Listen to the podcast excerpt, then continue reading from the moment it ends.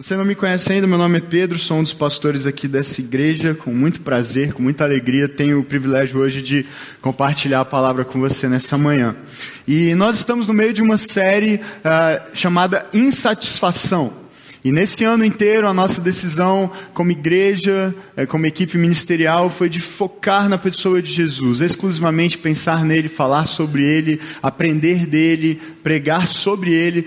E nós temos feito isso repetidas vezes, mesmo quando o assunto aparentemente você olha e diz, poxa, mas não tem muito a ver com Jesus. Ou quando decidimos pregar, por exemplo, num texto do Velho Testamento, como faremos nessa manhã, você pensa, puxa, como conectar isso com Jesus? Mas na verdade, de Gênesis a Apocalipse, toda a mensagem de Deus, toda a revelação de Deus ao longo da história tem um ponto é, central, tem um clímax, e esse clímax é a pessoa de Jesus. A vinda dele mudou a história, a morte dele muda a nossa história, a ressurreição dele muda a nossa eternidade.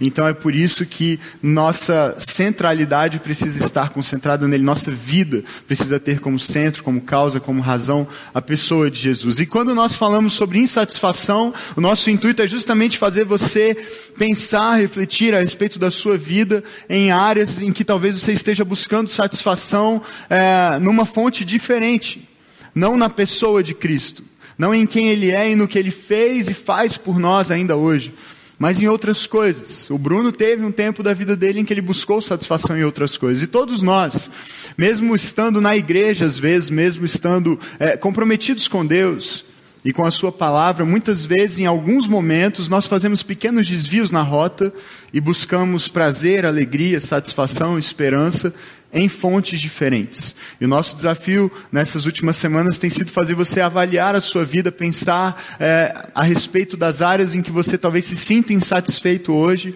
e como migrar, como mudar o foco daquelas fontes em que, em que você tem buscado satisfação, seja no trabalho, no dinheiro, no, nos relacionamentos, no casamento ou na expectativa de um casamento, migrar o foco da sua atenção dessas coisas para a pessoa de Jesus, porque Ele é a nossa verdadeira satisfação.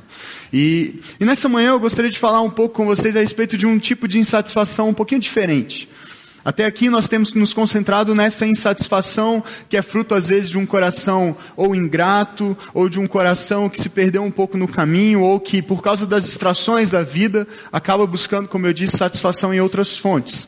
Mas hoje eu quero falar a respeito de uma insatisfação santa de uma insatisfação que não é pecaminosa, de uma insatisfação que não vem nem do, do inferno, nem do mundo corrompido em que nós vivemos, nem mesmo da nossa própria natureza pecaminosa, da nossa carne, mas de uma insatisfação que vem de Deus. Existe um tipo de insatisfação que o próprio Deus coloca no meu e no seu coração com um propósito muito específico.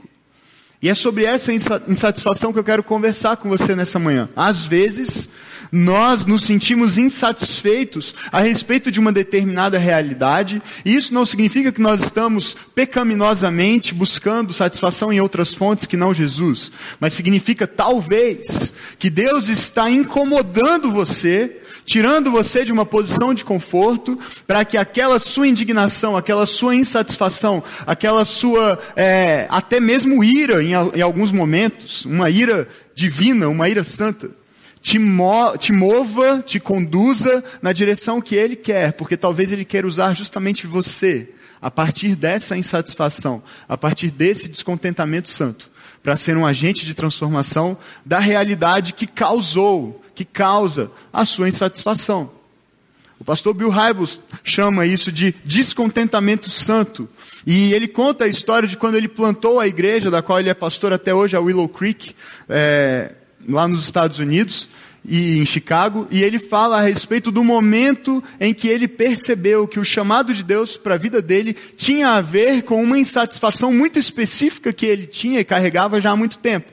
Ele conta que ah, quando ele era de adolescente para jovem, 17, 18 anos mais ou menos, um, o pai dele disse que levaria um amigo para visitar a igreja deles no próximo domingo.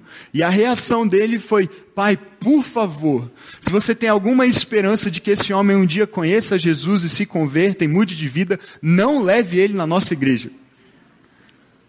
Porque a nossa igreja vai afastá-lo de Deus ao invés de aproximá-lo. Era essa a sensação e a convicção que ele tinha a respeito da igreja da qual ele fazia parte já há muitos anos.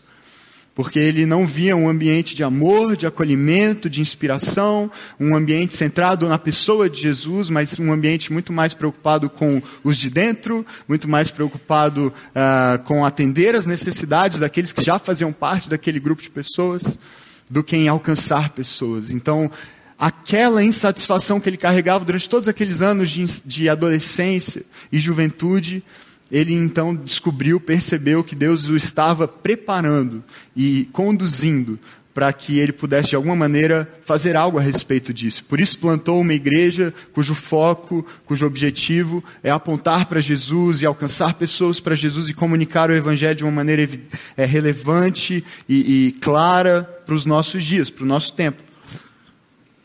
Talvez o seu descontentamento não seja com a sua igreja. Eu espero que você esteja bem feliz e satisfeito aqui. É claro que sempre precisamos melhorar e crescer, mas, mas talvez o seu descontentamento seja com alguma outra realidade ao seu redor. Talvez até que tenha a ver com a igreja. O ministério que você faz parte, você gostaria que fosse melhor, que funcionasse ainda melhor, que fosse mais dinâmico, mais ativo em que as pessoas estivessem mais engajadas e comprometidas. De repente não tem a ver com a igreja, mas tem a ver com o seu ambiente profissional, coisas que não funcionam lá. De repente tem a ver com uma situação da nossa cidade, com pessoas que estão vivendo em condição de pobreza ou de miséria perto da sua casa, com pessoas que têm problemas de saúde, mas não encontram atendimento adequado de repente tem a ver com as crianças do Varjão, e por isso você é um voluntário lá no projeto Realizando Sonhos, porque você não consegue ouvir histórias como tantas que nós já ouvimos a respeito daquele lugar, de crianças abusadas pelos pais, pelos familiares, de crianças vítimas de maus tratos. Eu não sei o que desperta em você essa indignação, essa insatisfação, mas eu sei que Deus pode e muitas vezes faz isso, coloca no nosso coração uma indignação santa, um descontentamento santo, uma insatisfação que não é resultado de pecado, mas é resultado talvez do pecado a nosso redor. E talvez até é, mexa com a gente tanto porque a gente se vê às vezes negligente em relação àquilo e aí é despertado para agir, para fazer alguma coisa. Deus faz isso conosco. E como Ele fez ao longo da história com tantas pessoas, Ele quer fazer ainda hoje com você. Usar o seu descontentamento, a sua insatisfação santa, para transformar uma realidade. Por que não? Por que não crer que eu e você podemos ser a resposta para problemas que existem hoje na nossa cidade, no nosso país e no mundo? Fui muito inspirado pela história de uma mulher a Christine Kane, que foi, ela conta o seu testemunho ela disse que ela foi vítima de abuso na infância, de abuso sexual. E, e, além dessa situação, ela viveu uma, uma, série de outras questões que fizeram com que ela crescesse com uma série de problemas de autoestima, de segurança, é, de amor próprio e dificuldade até de relacionamento com Deus, mas quando ela se converteu, quando ela experimentou liberdade em Jesus e cura para suas emoções e para o seu passado, a decisão dela foi de pegar a sua experiência de dor e de sofrimento e de abuso e usar a insatisfação que aquilo gerou no coração dela como uma resposta para um problema muito maior, um problema global, o problema do tráfico sexual tráfico de pessoas para exploração sexual. Então ela fundou uma instituição chamada A21, que trabalha justamente com a identificação de pontos, de focos de tráfico humano e age, atua com denúncias anônimas e com suporte, estrutura para as vítimas, para libertar essas pessoas. E pela graça de Deus já foi usado para libertar muitas e muitas pessoas em vários lugares do mundo. Mas tudo começou com uma pessoa que mesmo tendo sido vítima, de abuso, vítima de algo extremamente duro, difícil. Ela não se vitimizou, ela não é, passou a sua vida lamentando o que havia acontecido, mas decidiu usar a insatisfação, a revolta, a indignação com aquela injustiça sofrida para olhar para fora e ver que muitas outras pessoas como ela estavam sendo vítimas do mesmo tipo de abuso, do mesmo tipo de trauma, e então decidiu fazer algo a respeito. O que é que gera no seu coração esse tipo de incômodo? Esse tipo de desconforto? Que tipo de realidade ao seu redor mexe com você a ponto de você às vezes não conseguir dormir, às vezes não conseguir comer, às vezes não conseguir conter suas lágrimas? E com certeza há alguma coisa que mexe com você a esse ponto. O problema é que nós, muitas vezes, por causa do desconforto que isso gera e da bagunça que isso causa na nossa agenda, que já é tão cheia, como o Jairo falou hoje, às vezes a gente reprime esse sentimento. Às vezes a gente tenta abafar essa insatisfação e muda o foco e tira férias e vai para o parque, vai para o clube e vai para um restaurante e aí a gente finge que aquilo não existe ou que não é problema nosso ou então que a gente não pode fazer nada a respeito. E a gente segue a nossa vida às vezes centrados em nós mesmos e fechando os olhos para aquilo que a gente sabe que não deveria estar acontecendo lá fora, que nós poderíamos sim fazer algo a respeito mas a gente prefere seguir com a nossa vida. O que é que gera em você esse tipo de insatisfação? O que que você imagina que Deus sente a respeito disso? Se isso causa em você, se isso causa em mim incômodo, insatisfação, o que é que Deus, imagina o que Deus sente a respeito dessas realidades? O que que Deus sente quando uma criança é abusada no Varjão? O que que Deus sente quando uma criança passa fome no Haiti? Como o coração de Deus que as criou e as ama a ponto de dar o próprio filho por elas fica em relação a isso. Se nós nos incomodamos, imagina um Deus perfeitamente bom, justo, santo. Deus fica também, em certo aspecto, insatisfeito com o pecado e a condição em que nós vivemos muitas vezes. Deus é perfeitamente satisfeito em si, mas Ele não ama, Ele não aprova, Ele não gosta das injustiças e da miséria. E por isso ele coloca no nosso coração a insatisfação que está muitas vezes no coração dele, para que nós sejamos os instrumentos dele no mundo hoje, para trazer transformação. E eu quero te convidar a olhar para uma história extremamente conhecida já da Bíblia, das Escrituras, até por, por aquelas pessoas, talvez seja o seu caso nessa manhã que nos visita, pessoas que não têm muito costume de ler a Bíblia ou de frequentar a igreja, com certeza você já ouviu a respeito dessa história. História que se passa por volta do ano 1200 a 1000 antes de Cristo, momento em que o povo de Israel está em guerra contra os filisteus, uma nação forte, com um exército bem treinado, com um armamento pesado. Os filisteus eram ferreiros, então eles fabricavam espadas e lanças, e durante muito tempo o povo de Israel, de certa maneira, foi refém deles. Antes de entrarem numa guerra mais direta, o povo de Israel precisava ir até os filisteus para fazer suas armas. E, e, os filisteus cobravam um preço caro por isso, por esse serviço. Então, de certa maneira, havia uma relação de dependência estabelecida. E até mesmo uma desvantagem militar. Porque se uma nação tem a condição de produzir suas armas, armas muito eficientes, e a outra nação depende dela para ter as suas próprias armas, então no momento em que você está em guerra, obviamente eles não vão te fornecer as armas que você precisa. E você vai ficar numa posição desfavorável.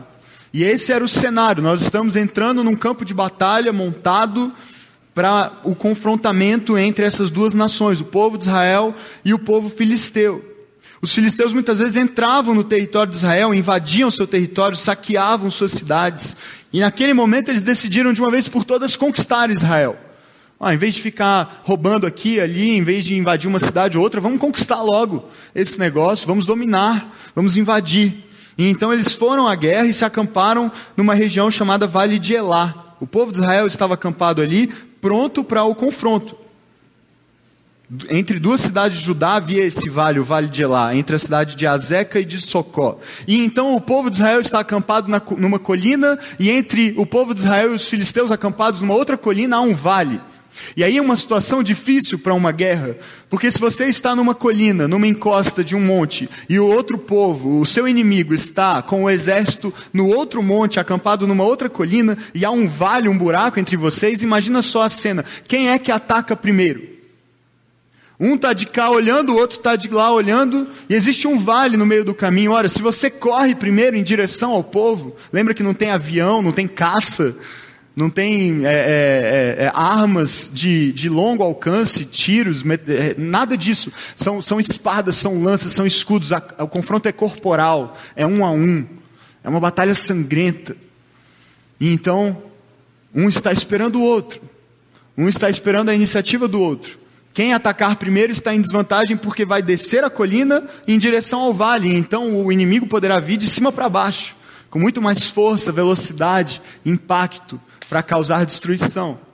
E Saul, o rei de Israel, àquela altura, está sem saber o que fazer. O exército está com medo. Quem atacar primeiro está em desvantagem. E para piorar a situação, aparece um homem na história, um guerreiro na história que complica tudo para o povo de Israel, um homem chamado Golias. Você conhece a história, para você talvez seja só uma lenda, mas a história é, é bem factível, na verdade, ela conta até os detalhes é, dessa cena e desse momento da história. E esse homem era um homem intimidador. Ele era um grande guerreiro, ele era o maior guerreiro, o campeão do exército dos filisteus provavelmente descendente dos Enaquins, porque ele era um gigante, uma linhagem de pessoas extremamente altas, e a Bíblia diz que ele tinha aproximadamente, convertendo para nossa medida hoje, 2 metros e 92 de altura. Imagina isso. Um gigante, poderoso, forte, armado. E aí Israel está diante de um grande problema, porque esse homem começa a desafiar o exército de Israel. Havia um problema, o desafio de Golias, mas o tamanho do problema era proporcional ao tamanho de Golias. Porque ele desafia Israel a escolher um guerreiro para lutar contra ele. Nós entramos no texto, nós não, vamos ter, não teremos tempo de ler o texto inteiro, depois você pode ler o capítulo inteiro de, de 1 Samuel, capítulo 17, para ver os detalhes todos dessa história, mas é uma história conhecida e eu vou direto a alguns pontos, alguns trechos da história que eu quero chamar a sua atenção para perceber é, esse tema a respeito do qual nós estamos conversando nessa manhã. E nós entramos primeiro no verso 8 para entender, para nos situarmos no problema e no tamanho do problema que estava diante do povo de Israel. Golias parou e gritou às tropas de Israel: Por que vocês estão se posicionando para a batalha? Não sou eu um filisteu e vocês os servos de Saul? Escolham um homem para lutar comigo. Se ele puder lutar e matar-me, nós seremos seus escravos. Todavia, se eu vencer e o matar, vocês serão os nossos escravos e nos servirão. E acrescentou: Hoje eu desafio as tropas de Israel. Mandem-me um homem para lutar sozinho comigo. E ao ouvirem as palavras do filisteu, Saul e todos os israelitas ficaram atônitos e apavorados, com toda razão, né? Você não ficaria também? Esse era o desafio de Golias. Essa era a situação em que o povo de Israel se encontrava. E, e num livro chamado O Líder da Próxima Geração, pastor Andy Stanley, eu recomendo muito a leitura desse livro, ele conta essa história e ele, e ele, e ele fez um estudo histórico a respeito das guerras naquele tempo, e ele diz assim, que naquela época, valer-se do melhor guerreiro para enfrentar o campeão do exército inimigo era uma prática comum, mas para questões menores, tais como disputas sobre linhas demarcatórias, acesso à água, Ninguém tinha ouvido falar de uma guerra entre reinos inimigos ser decidida dessa maneira.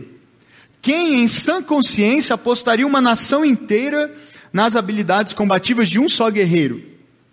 Ninguém, a menos que esse guerreiro fosse Golias. E é por isso que os filisteus tinham tanta segurança, estavam numa posição confortável. Quem será capaz de se levantar para derrotar o nosso guerreiro? Quem será capaz de nos derrotar se a batalha for travada nesses termos?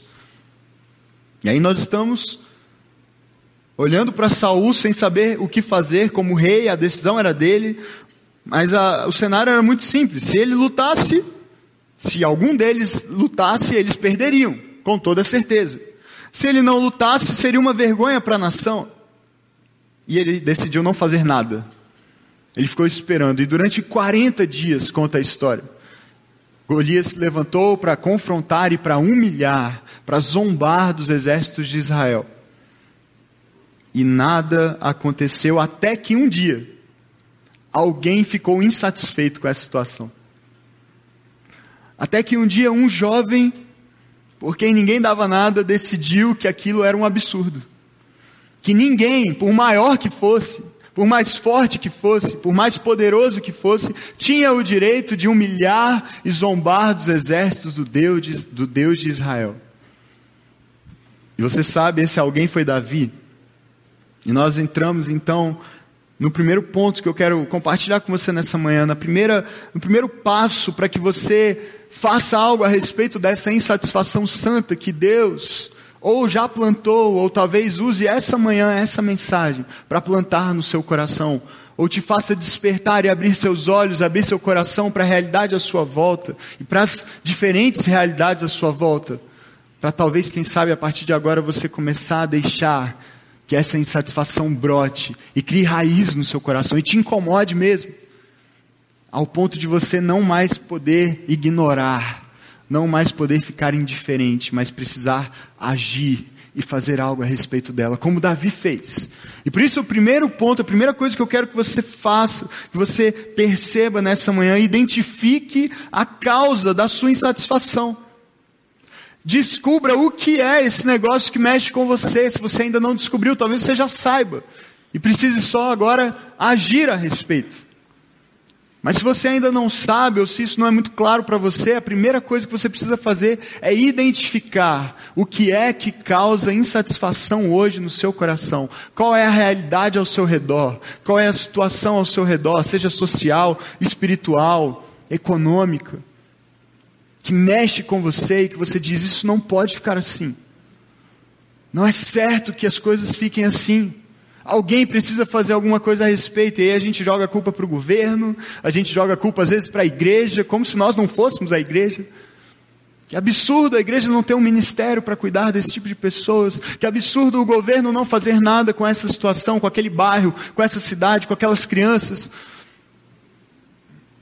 Quem sabe Deus está chamando você hoje para, como Davi, contra tudo e contra todos, contra todas as expectativas e prognósticos, se levantar e se posicionar e dizer: Eu serei a resposta. Veja, verso 26 ainda do capítulo 17, fica com sua Bíblia aberta, se você estiver com ela, no capítulo 17, a gente vai passear para esse capítulo hoje. Davi perguntou aos soldados, e veja, o que, que aconteceu ali? Os irmãos de Davi foram para a batalha, mas Davi ficou. Davi era o irmão mais novo da família de Jessé, o seu pai, e ele ficou cuidando das ovelhas do seu pai, enquanto os irmãos foram para a batalha. E o pai manda Davi ir até o campo de batalha, não para lutar, não para se apresentar, para desafiar Golias. Imagina o susto de Jessé quando ficou sabendo da história. Não tinha um WhatsApp para ele avisar, pai, estou indo ali lutar contra o gigante, já volto. Quando ele voltou, o gigante já estava sem cabeça. Graças a Deus, né? A notícia foi boa para Jessé, mas mas imagina só se ele soubesse, imagina a loucura. Mas ele foi simplesmente para levar comida para os irmãos e trazer notícia para o pai. O pai falou: oh, leva esses pães, esses queijos para seu irmão, os seus irmãos lá na batalha e depois me traz notícia de como estão as coisas. Só que ele chega lá e ele vê a situação. E ele vê Golias zombando do exército. Ele vê um exército inteiro. Centenas, milhares de homens posicionados para a batalha, mas sem coragem de fazer nada com medo de um homem. E então Davi pergunta aos soldados que estavam ali ao seu lado, verso 26, o que receberá o homem que matar esse filisteu e salvar a honra de Israel? Quem é esse filisteu incircunciso para desafiar os exércitos do Deus vivo? Não é abusado esse Davi? Olha a pergunta dele no meio dos soldados. Primeiro ele pergunta o que, que a pessoa vai ganhar, qual é a recompensa para quem fizer isso, e salvar a honra do povo, porque é isso que estava em jogo. Era uma nação inteira desonrada, humilhada por uma pessoa. E depois ele diz: quem é esse filisteu incircunciso, ou seja, essa pessoa que está fora da aliança de Deus, que não pertence ao povo de Deus, para achar que pode zombar do povo de Deus e confrontar e humilhar os exércitos do Deus vivo. Era mais do que o exército de Israel. Israel era o povo de Deus, eram os exércitos de Deus, do Deus vivo. E, e Davi não se conforma com isso. Davi não se contém. E as perguntas de Davi refletem o coração de Davi. Ao ver a cena. Um descontentamento, uma insatisfação com a situação, uma revolta. O chamado de, de Deus para a vida de Davi parte, nasce desse descontentamento com a situação em que ele estava. Então ele não mais contém isso, e ele começa a fazer perguntas, e ele começa a se apresentar. Ele nos chama, ainda hoje, para vivermos por uma causa maior do que nós mesmos, porque se nós vivemos apenas para nós, para o nosso conforto e para as nossas necessidades, diante de Deus, um dia o que teremos para apresentar para Ele? Senão a nossa própria vida. senão talvez alguns talentos enterrados. Davi não se conformou, e mesmo sabendo do tamanho do problema, do tamanho de do desafio que eu aguardava, ele se apresentou. Ele fez perguntas e, e o chamado dele nasceu dessas perguntas. O que está acontecendo aqui, gente? Ninguém está vendo isso. Ninguém vai fazer nada a respeito disso. Como é que vocês conseguem olhar para essa cena e não fazer nada? São os exércitos de Deus, é um homem. Ok, ele é grande, bem grande, enorme, mas é uma pessoa, são os exércitos do Deus vivo. Faça perguntas. Se você ainda não descobriu qual é a sua insatisfação, comece a fazer perguntas para Deus, para si mesmo, para as pessoas. O que está acontecendo, Deus? Por que, que nada acontece? Por que, que essas pessoas continuam assim? Agora se prepare. Pode ser que no momento que você começar a fazer perguntas, a resposta seja você. A resposta de Deus seja, é porque eu estou esperando você fazer alguma coisa a respeito disso. É porque eu te preparei para isso. É porque eu te chamei para isso. É porque essa é a razão da sua vida, esse é o propósito da sua existência. Você está no mundo para isso. E essas pessoas precisam que você faça alguma coisa a respeito de, disso, a respeito dessa situação. Comece a fazer perguntas. Se você ainda não sabe, pergunte para si o que é que mexe comigo, o que é que mexe com o meu coração, o que é que me incomoda, qual é a insatisfação santa que Deus plantou no meu coração e talvez eu não esteja permitindo germinar e brotar por causa do meu conforto, da minha segurança, do medo, do medo que muitas vezes nos impede de agir e era isso que impedia um exército inteiro de homens treinados e armados de avançar, o medo. Acontece que onde há medo há também oportunidade. E Davi viu isso, ele foi o único que viu isso. Era a oportunidade não só de salvar a honra do povo, mas de mudar a sua própria vida e o seu destino.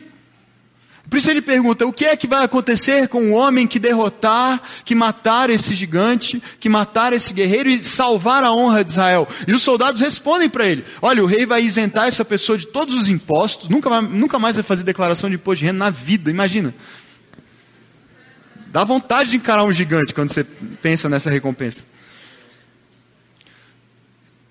Ele vai ser coroado de glória e honra e vai casar com a filha do rei. Era um bom negócio, mas ninguém tinha coragem de encarar, mesmo com tantas recompensas. Você imagina que 2,92 metros, e gente, não é pouca coisa. E aí Davi olha aquilo e diz: Meu Deus, ninguém faz nada a respeito disso e o povo de Deus está sendo humilhado e zombado. Ao mesmo tempo é a oportunidade, diante do medo de todos, de alguém com coragem, com ousadia, com fé, agir e se apresentar e mudar o destino de uma nação e o destino da sua própria vida. E é muitas vezes isso que vai acontecer. Se você agir em direção à sua insatisfação, você está indo em direção a um futuro incerto, desconhecido, arriscado, mas que pode ser sensacional pode mudar o destino de muitas pessoas e o seu próprio. Para uma vida relevante, para uma vida de sentido, de propósito. Mas o medo muitas vezes nos impede. Aquela era a oportunidade que Davi tinha. Quais são as oportunidades que você tem hoje, mas talvez você tenha medo de enfrentar, sabe, de dar aquele passo de fé, mesmo que você não saiba muito bem o que te espera no vale da batalha, do confronto. Mas é a chance, de repente, de uma mudança. Então, em primeiro lugar, identifique, descubra a causa da sua insatisfação. Em segundo lugar, confie na voz de Deus, mesmo em meio à desconfiança das pessoas. Porque quando você decidir fazer alguma coisa a respeito de uma realidade, alguma coisa a respeito daquilo que te causa insatisfação, com certeza eu te garanto isso, haverá pessoas para dizer não vale a pena mexer com isso. Não vale a pena perder o seu tempo com isso, não vale a pena investir nisso. Você tem que cuidar da sua família, você tem que cuidar das suas coisas, você tem que focar no seu futuro. Você tem que viver para você. Deixa os outros por conta dos outros. Deixa outra pessoa se preocupar com isso, não você. Não foi para isso que eu te criei, meu filho, para ser pastor, missionário, para para abrir mão de um futuro de carreira, de sucesso, de dinheiro e, e servir pessoas e amar pessoas e cuidar de pessoas, a ir para lugares difíceis, inseguros e incertos. Pastor Gilberto perguntou se o Área Mais e o Jump uh, topam no ano que vem organizar um acampamento para crianças refugiadas na Síria. Não é de crianças sírias refugiadas no Brasil, é de crianças sírias na Síria e se ele topa, se a gente topa levar um grupo de adolescentes e jovens para organizar um acampamento lá? A minha resposta, meio irresponsável, na hora foi claro. Só que passou um tempinho eu comecei a pensar, né, no assunto. Você responde sem pensar, depois você pensa. E quando você pensa, dá ruim. Meu Deus, na Síria, agora? Não é um bom momento. Mas imagina o impacto de uma experiência como essa, muda a vida da gente para sempre. Passar uma semana aquelas crianças que estão há quanto tempo lá isoladas, escondidas, fugindo, sem esperança, sem futuro, sendo vítimas de todo tipo de carência, de necessidade. Imagina poder, durante uma semana inteira, anunciar Jesus para elas. Mas às vezes a gente começa a dar ouvido à voz das pessoas. É muito perigoso. É muito arriscado. Você não é capaz. Quem você acha que você é para ser solução para um negócio tão complicado? Esse problema é muito maior do que você, você não pode fazer nada a respeito disso. Verso 28. Eliabe, o irmão mais velho de Davi, ouve que ele estava falando com os soldados, que ele já estava se metendo onde ele não tinha sido chamado. Então ele diz: ouvindo Davi falar com os soldados, ele ficou muito irritado e perguntou: Por que você veio até aqui? Com quem deixou as poucas ovelhas no deserto? Sei que você é presunçoso e, e que o seu coração é mau. Você veio só para ver a batalha. E disse Davi, típica reação de irmão mais novo: O que, que foi que eu fiz agora? Né? Mas o que, que eu fiz dessa vez? Será que eu não posso nem mesmo conversar? Só que as conversas dele eram meio abusadas, né? Ele então se virou para outro, largou o irmão mais velho falando sozinho e perguntou a mesma coisa. E os homens responderam-lhe como antes: A recompensa é essa. É isso que vai acontecer com quem derrotar Golias. E as palavras de Davi, veja, ele causou um tumulto a ponto das palavras dele chegarem ao rei. Agora imagina que entre Davi e Saul tinha um bocado de gente. Tinha um bocado de instância. Mas Davi estava tão inconformado com a situação e perguntando para um e perguntando para outro e causando tumulto em todo mundo, que isso chega em Saul. E Saul manda chamar Davi. E Davi disse para Saul: Ninguém deve ficar com o coração abatido por causa desse filisteu. Teu servo irá e lutará com ele. Já que Saul mandou chamar, eu vou dizer: estou aqui. Agora Saul respondeu: Você não tem condições de lutar contra esse filisteu. Você é apenas um rapaz e ele é um guerreiro desde a mocidade. Davi, entretanto, disse a Saul: Teu servo toma conta das ovelhas do seu pai. Quando aparece um leão ou um urso e leva uma ovelha do rebanho, eu vou atrás dele. O cara era abusado mesmo. Uma ovelha, gente, leva o urso, leva a ovelha, fica à vontade. Você quer levar o resto? Leva todas. Leão, Aqui, todas as ovelhinhas aqui. Você quer, fica à vontade, sirva-se. Mas não, ele ia atrás do leão, ele ia atrás do urso. Ele não era um cara normal. Vou atrás dele, atinjo-o com golpes e livro a ovelha da sua boca. O gigante é fichinha. Quando se vira contra mim, eu pego pela juba, atinjo-o com golpes até matá-lo. Imagina essa cena. O cara tinha matado o urso, o leão no murro. Gigante, que gigante. Teu servo é capaz de matar tanto um leão quanto um urso. Esse filisteu incircunciso será como um deles, pois desafiou os exércitos do Deus vivo. O Senhor que me livrou das garras do leão e das garras do urso, me livrará das mãos desse filisteu. E diante disso, Saul disse a Davi: Meu filho, então vai. Já matou o leão, o urso, vai, é o melhor que a gente tem. Não tem outra opção melhor que essa. Vai que o Senhor esteja com você. Eu não estarei, mas que o Senhor esteja com você. Você pode ir por conta própria e que Deus vá contigo. Davi decidiu confiar na voz de Deus. Ele sabia que ele não tinha matado leão e urso por causa da força dele. Deus o tinha livrado, Deus o tinha preparado e treinado para aquele momento. Ele não foi irresponsável, ele foi um pouquinho irresponsável, mas não foi tão irresponsável de se apresentar para lutar contra uma pessoa sem um mínimo de preparação. Não, a vida dele, a história dele, por mais que fosse um simples pastor, o havia capacitado, treinado para aquele momento. Aquela era a chance, aquela era a oportunidade para a qual Deus o havia preparado. E ele sabia e ele confiou na voz de Deus, mesmo contra a voz de Saul, que o aconselhou a não fazer isso, mesmo contra a voz das pessoas mais próximas a ele, o seu próprio irmão, dizendo: O que você está fazendo aqui? Seu folgado, metido a besta. Aquilo não era novo para Davi, essa experiência de ser alvo da desconfiança das pessoas não era novidade para ele. Talvez você não saiba disso, mas a essa altura do campeonato, da vida de Davi, ele já havia sido ungido como o futuro rei de Israel. Ele já havia sido ungido como futuro rei. Mas ninguém sabia disso. O rei era Saul. Um dia Davi seria o próximo. Mas ninguém sabia disso. A sua família sabia disso. O seu irmão sabia disso. E ainda assim o desprezava.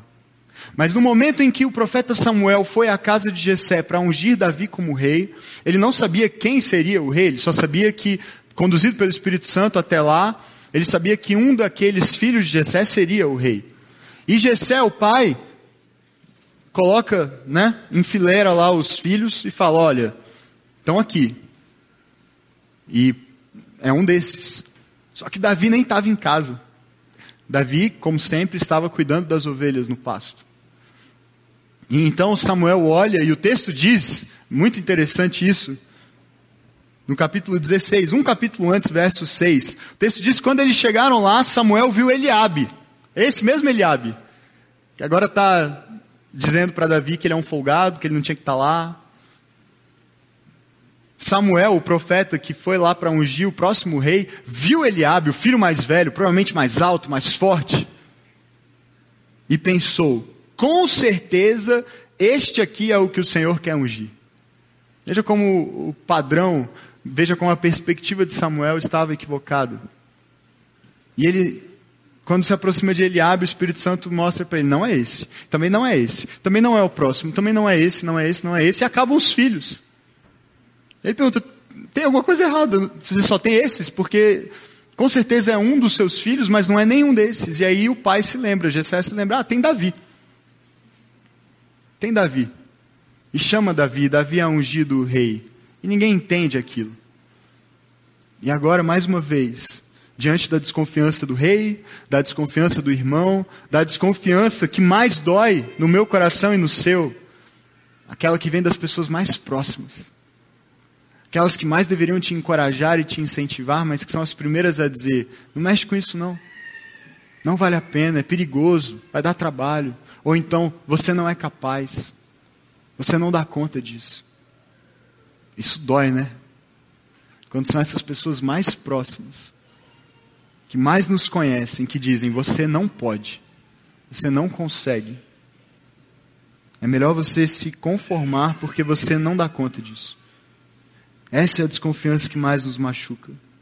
Até mesmo Jesus foi alvo dessa desconfiança. A palavra de Deus diz em Mateus capítulo 13, eu não vou ler agora, mas que ele em Nazaré, a cidade onde ele foi criado e cresceu, ele pôde fazer apenas alguns poucos milagres por causa da incredulidade deles. Porque um profeta não tem honra na sua casa. Até, até Jesus foi vítima da incredulidade. Mas esse é o filho do carpinteiro. A gente sabe quem ele é, a gente sabe quem são os pais dele, a gente conhece os irmãos dele, a gente sabe quem ele é. Como é que agora ele é o Messias? Como é que agora ele pode se apresentar como rei? Talvez você hoje até já tenha descoberto, identificado a, a, a sua insatisfação santa. E você quer fazer algo a respeito, mas talvez você cedeu à voz das pessoas. A desconfiança do seu líder, talvez de um pastor, das pessoas ao seu redor, dos seus familiares, dos seus pais, do seu cônjuge, que não acha que você é bom o bastante, que você não é capaz.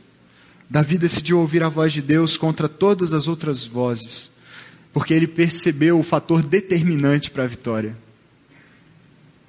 O que diferenciava o exército de Israel e o exército dos filisteus não era Golias, mas era o Deus vivo que estava do lado de Israel. Quem é Golias? Nós somos os exércitos do, os exércitos do Deus vivo. Quem é esse homem para confrontar? Eu vou ouvir a voz de Deus. Eu vou dar ouvidos à preparação que ele fez comigo ao longo de todo esse tempo e vou me apegar a isso e vou em frente. Ele foi corajoso. Não foi imprudente, mas foi corajoso, foi ousado. E lembre-se, você nunca estará plenamente preparado para os desafios. Um pastor que diz que o líder é aquele que tem apenas 51% de certeza de que esse é o caminho a seguir. O líder não é o cara que sabe tudo, que tem 100% de convicção de que a gente está indo na direção certa. Ele apenas tem a convicção suficiente para dar o próximo passo. Ele tem 51% de certeza de que esse é o melhor caminho e ele decide ir por lá. Ele não tem garantia de que vai dar certo. Mas ele faz alguma coisa. E talvez você hoje esteja preso, com medo de dar o próximo passo na sua vida e com medo de se apresentar como alguém que vai ajudar a transformar uma realidade, porque você deu ouvido à desconfiança das pessoas, às vozes de incredulidade a seu respeito. A única voz que importa ser ouvida é a voz de Deus. E Deus às vezes vai usar pessoas para falar conosco e nos encorajar. Às vezes Ele vai usar pessoas para nos alertar dos perigos e tudo bem, nós precisamos estar cientes deles. Mas não dê ouvidos à voz que diz você não pode, você não é capaz, responda a isso dizendo, de fato eu não posso, mas eu creio no Deus que pode, e no Deus que quer fazer através de mim. E não é na minha força que eu vou lutar, mas é na força dele. Ouça a voz de Deus ao longo da sua história, olhe para a sua história e perceba essa voz, conduzindo e preparando você para os desafios que virão.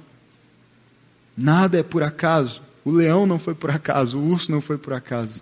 Havia um gigante a ser derrotado. Em terceiro e último lugar, reconheça a mão de Deus no momento da vitória. Porque se você não fizer isso, você vai cair na ilusão de achar que foi você que fez. E como o nosso coração é rápido para ficar orgulhoso e soberbo capítulo 17 ainda, a partir do verso 45, Davi disse ao filisteu, já estamos no momento em que Davi vai para o confronto com Golias. Ele se apresenta para Saul, como nós vimos, Saul tenta colocar a armadura dele em Davi, Davi fica todo desconfortável, não, esse negócio é muito estranho, pesado, não é do meu tamanho, vamos tirar isso aqui, eu não dou conta de lutar com isso não. E ele vai com a sua funda e com cinco pedrinhas. E Davi disse ao filisteu, você Vem contra mim com espada, com lança e com dardo. Mas eu vou contra você em nome do Senhor dos Exércitos, o Deus de Israel a quem você desafiou. Hoje mesmo o Senhor o entregará nas minhas mãos. E aí o negócio fica bem sangrento aqui, meio macabro. Eu o matarei e cortarei a sua cabeça. Hoje mesmo darei os cadáveres do exército filisteu às aves do céu e aos animais selvagens, e toda a terra saberá que há Deus em Israel. Todos os que estão aqui saberão que não é por espada ou por lança que o Senhor concede vitória, pois a batalha é do Senhor, e Ele entregará todos vocês em nossas mãos. E quando o filisteu começou a vir na direção de Davi, este correu depressa na direção da linha de batalha para enfrentá-lo. Retirando uma pedra do seu alfoge, ele arremessou com a tiradeira e atingiu o filisteu na testa, de tal modo que, ele, que ela ficou encravada e ele caiu com o rosto no chão. E por isso é legal você conhecer a geografia saber que eles estão num vale e, e tem um exército numa colina e o outro na outra, porque senão você ia dizer a Bíblia está errada, porque como é que você atira uma pedra na cabeça de uma pessoa e ela cai para frente, né? Com o rosto no chão, mas é porque ele estava descendo um monte. Então você está descendo, você cai para frente. E ele ficou com a, com a pedra encravada e caiu com o rosto no chão. E aí Davi, então assim Davi venceu o filisteu, com uma tiradeira e uma pedra. Sem espada na mão, ele derrubou o filisteu e o matou. Davi correu, se pôs de pé sobre ele, e desembanhando a espada do filisteu, acabou de matá-lo, cortando-lhe a cabeça com ela. E quando os filisteus viram que o seu guerreiro estava morto, recuaram e fugiram. Não é pela nossa força. Não é pela nossa força que nós podemos obter a vitória e alterar a realidade que despertou em nós aquela insatisfação. Você olha e diz, pastor, mas esse desafio é grande demais. Quantas crianças existem no Varjão que precisam de atendimento? Agora imagina se a Júnia, ao propor aquele projeto, pensasse só no tamanho do Golias dela, do problema dela, e decidisse não fazer nada, porque essa é a nossa tendência. A gente olha o tamanho do problema e diz, não posso fazer nada.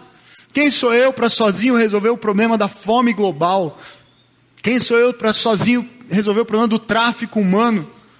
A questão é que Deus não nos chama necessariamente para resolver todos os problemas globais, mas Ele nos chama para resolver o problema de alguém.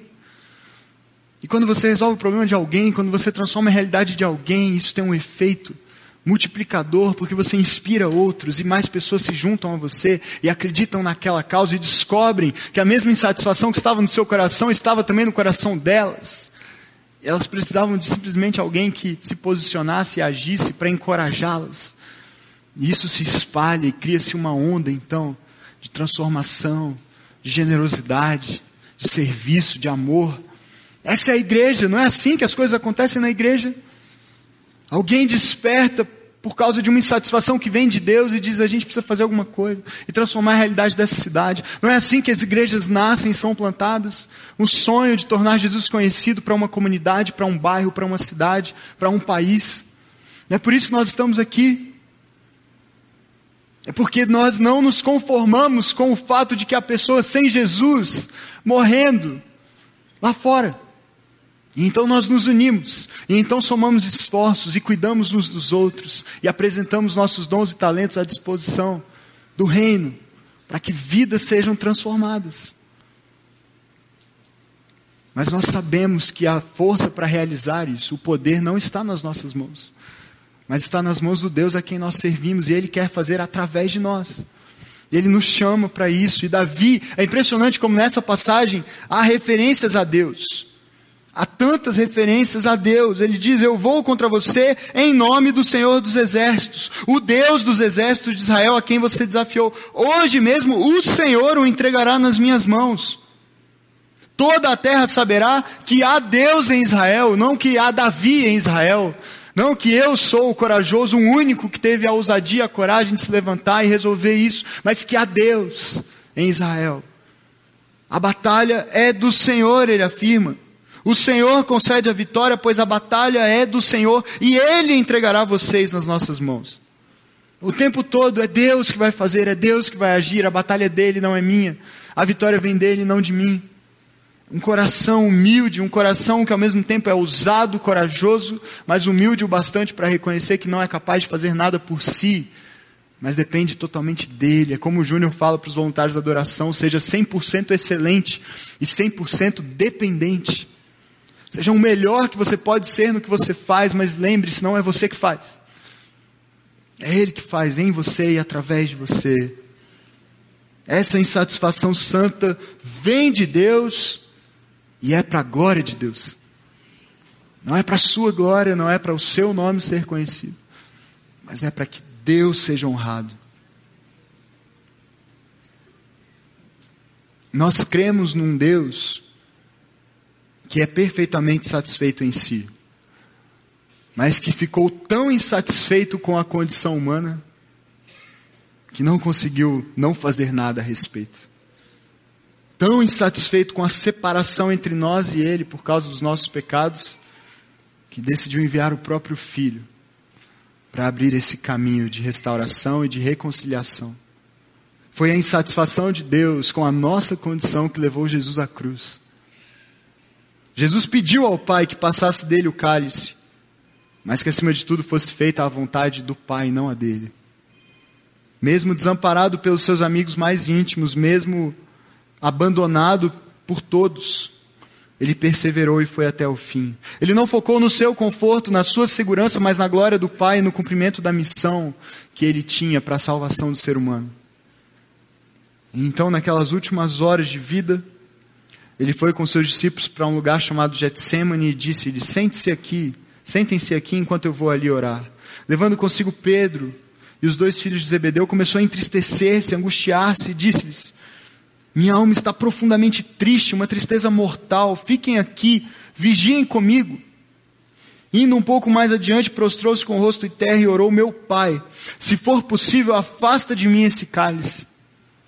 Eu sei que o Senhor está insatisfeito com essa situação, com a condição humana, mas se for possível, muda isso de outro jeito.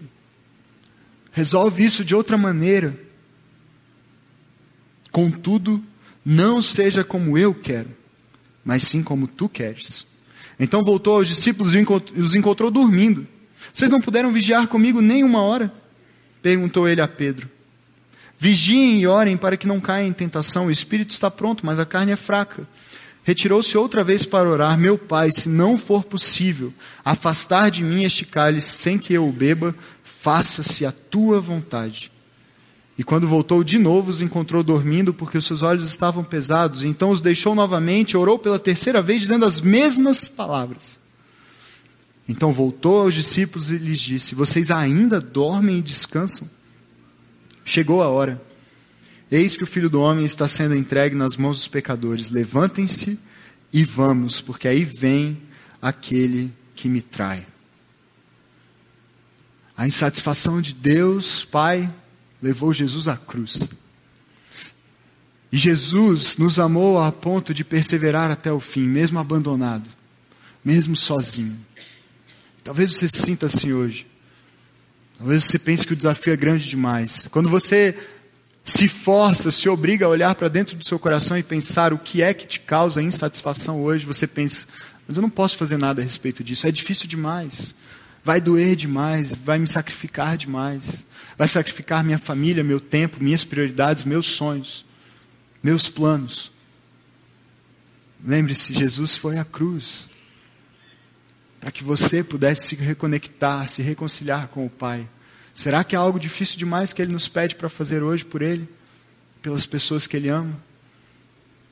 Deixe essa insatisfação não apenas nascer, mas criar raízes no seu coração e te incomodar, como incomodou Davi, como incomodou ao Pai, como incomodou Jesus, até um ponto em que você diga: Eu preciso fazer alguma coisa. Eu não vou dar ouvido à voz das pessoas e à incredulidade das pessoas ao meu redor e a meu respeito. Mas eu vou ouvir a voz de Deus e lembrar que a vitória vem dele. E é ele que faz. E quando a vitória vier, a glória não será minha, mas será dele. Porque tudo vem dele, é por ele e para ele.